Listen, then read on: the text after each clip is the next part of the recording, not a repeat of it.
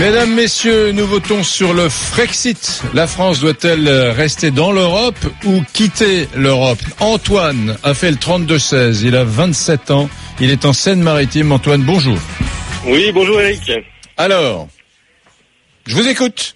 Oui, alors bah, moi je voulais justement dire en fait que j'étais euh, j'étais totalement euh, euh, totalement contre, hein, bah, je, totalement contre votre avis. Je suis pour le, le Frexit. Alors je suis pas pour le Frexit comme ça. Euh, déjà, j'aimerais éviter le, en fait le débat, le débat passionnel. euh, voilà, en ce moment, euh, c'est Mm. euh, c'est populisme. Voilà, c'est euh, tout à outrance et on s'intéresse pas aux réels arguments. On va pas dans le fond des choses. Moi, j'aimerais quand même reposer les bases, etc. Euh, qu'on puisse s'intéresser au traité dans le détail. Donc, Alors, déjà, posez les bases. Pourquoi euh, êtes-vous pour la sortie de la France de l'Europe? Pourquoi? Alors. La première raison. Mais parce qu'on n'est plus indépendant et aujourd'hui, que ce soit de droite comme de gauche, on a la même politique qui est la politique de l'Union européenne. Et je vais vous le prouver, il y a notamment Viviane Reding, qui est euh, l'ex-vice-présidente de la Commission européenne, qui a déclaré il y a, il y a quelque temps, il faut lentement mais sûrement comprendre qu'il n'y a plus de politique intérieure nationale. Il n'y a plus que des politiques européennes partagées dans une souveraine- souveraineté commune. Hmm. Voilà, et à côté de ça, on peut mettre en parallèle euh, Juncker, hein, Juncker qui avait déclaré euh, il ne peut y avoir de choix démocratique contre les traités européens. Donc voilà, là déjà le contexte est bien posé, je pense. Donc ensuite, de, à- à- par, à- par rapport à tout ça, Mais est-ce que de temps en temps, est-ce que vous ne pensez pas que votre département, la Seine-Maritime, euh, est finalement assez dépendante des autres départements? Ce que je veux dire par là, c'est que puisque vous aimez tellement la souveraineté et l'indépendance, vous pourriez peut-être vous battre pour que les décisions soient vraiment prises chez vous en Seine-Maritime, loin de Paris. Ah, C'est insupportable la dictature Non, de Paris. non. si si Non, si si allez plus loin, allez plus loin parce que Ah. si l'Europe vous agace, j'imagine que Paris et les Parisiens doivent vous agacer aussi un peu. Ça serait pas mal une Seine-Maritime indépendante, Antoine? Alors non, pas du tout, comme une Bretagne indépendante. Voilà, là on a également euh, toutes les euh, les idées d'indépendance des régions qui sont exacerbées. Mmh. Euh, voilà, là on voit en ce moment l'Écosse qui voudrait demander son indépendance, mais dans le cadre de l'UE, donc encore une indépendance pour rire en fait, si vous voulez.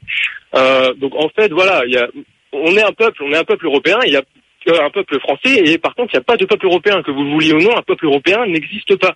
Et comme l'a dit notamment le général de Gaulle, on ne fait pas d'omelette avec les œufs durs. Donc aujourd'hui, il faut revenir aux différents États. Euh, voilà, la France est une république française. On a un, euh, un peuple, un peuple français. Voilà, il il n'y a pas à être contre le, contre une politique de Paris ou quoi que ce soit. Ça n'a ça n'a pas de, de rapport. Alors moi, j'invite j'invite tous vos auditeurs. Là, je vais dire quelque chose de complètement fou à votre antenne. J'invite tous les auditeurs à écouter François Asselineau et l'Union populaire républicaine, l'UPR, Mmh. sur upr.fr. Allez le voir. Il ne passe jamais dans aucun des grands médias. Pourtant, c'est lui. Il a créé ce parti-là il y a aujourd'hui 9 ans, justement pour sortir, faire sortir la France de l'Union européenne, de l'euro et de l'OTAN. Hmm. Il explique très clairement tout cela, sans populisme, sans... euh, voilà, c'est pas superficiel. Il va dans le détail, des traités. Il explique pourquoi aujourd'hui, que ce soit de gauche comme de droite, on applique la politique européenne. Et il démontre traité par traité pourquoi... Moi, on moi, applique moi, ça. Antoine, mon avis, mais dans un instant, on sera avec Nicolas Bay, secrétaire général du Front National. Moi, mon Ouais. opinion dans cette affaire, je suis, me sens pas citoyen européen. Je suis pas passionné d'Europe. Je sais très bien que c'est un ensemble technocratique. Mais j'ai la conviction absolue absolue que compte tenu des médiocres qui nous gouvernent depuis longtemps, Bruxelles fait mieux. Et je vais vous le prouver dans cette émission. Bruxelles fait mieux. La Commission européenne aujourd'hui a un niveau supérieur à, euh, au conseiller de François Hollande, comme elle avait un niveau Ah ouais, supérieur pas au conseiller ça. de Nicolas Sarkozy avant. Ça, Et je peux vous assurer, plus, je peux vous assurer que ça. ceux qui aujourd'hui disent à François Hollande, tu ne tiens pas ton, bu- ton, bu- ton budget, aujourd'hui tes prévisions sont nulles, tu mènes la France dans le mur, ce sont les gens qui sont à Bruxelles sur lesquels on s'essuie les pieds tous les jours, nous, nos politiques en général, qui ont un courage extraordinaire et qui essaient que vaille que vaille, Quel courage. de, de- bah oui, le courage, oui, parfaitement, qui ont un courage, courage. extraordinaire de s'opposer à Hollande, parce que c'est pas simple, comme ils le font à, à un certain nombre d'exécutifs euh, Hollande ne européens. s'oppose pas à eux. Hollande exécute leurs directives. Mais, malheureusement, ça serait trop simple.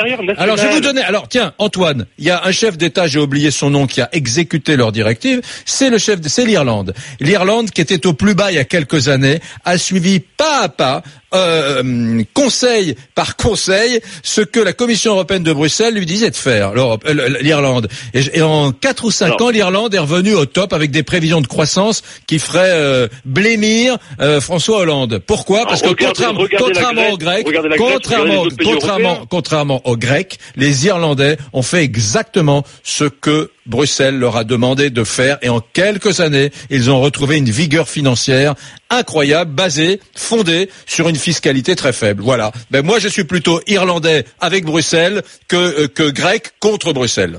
Eh ben moi, je suis français. voilà. Ouais, ben moi, je serais, je serais plutôt français avec Bruxelles que français contre Bruxelles. Il ne s'agit pas d'être avec ou contre Bruxelles. Si, si, si, parce que, si, parce que vous voulez quitter Bruxelles, vous. Oui, tout à fait, mais je ne veux pas quitter Bruxelles, je veux que la France quitte l'Union européenne. Mais pour ça, si vous voulez, on peut aller voir dans les traités européens, si vous voulez. Là, aujourd'hui, là, on parle, tout le monde parle de l'article 50 qui permet de sortir de l'Union européenne. C'est-à-dire qu'il y a bien une sortie qui est prévue dans les traités.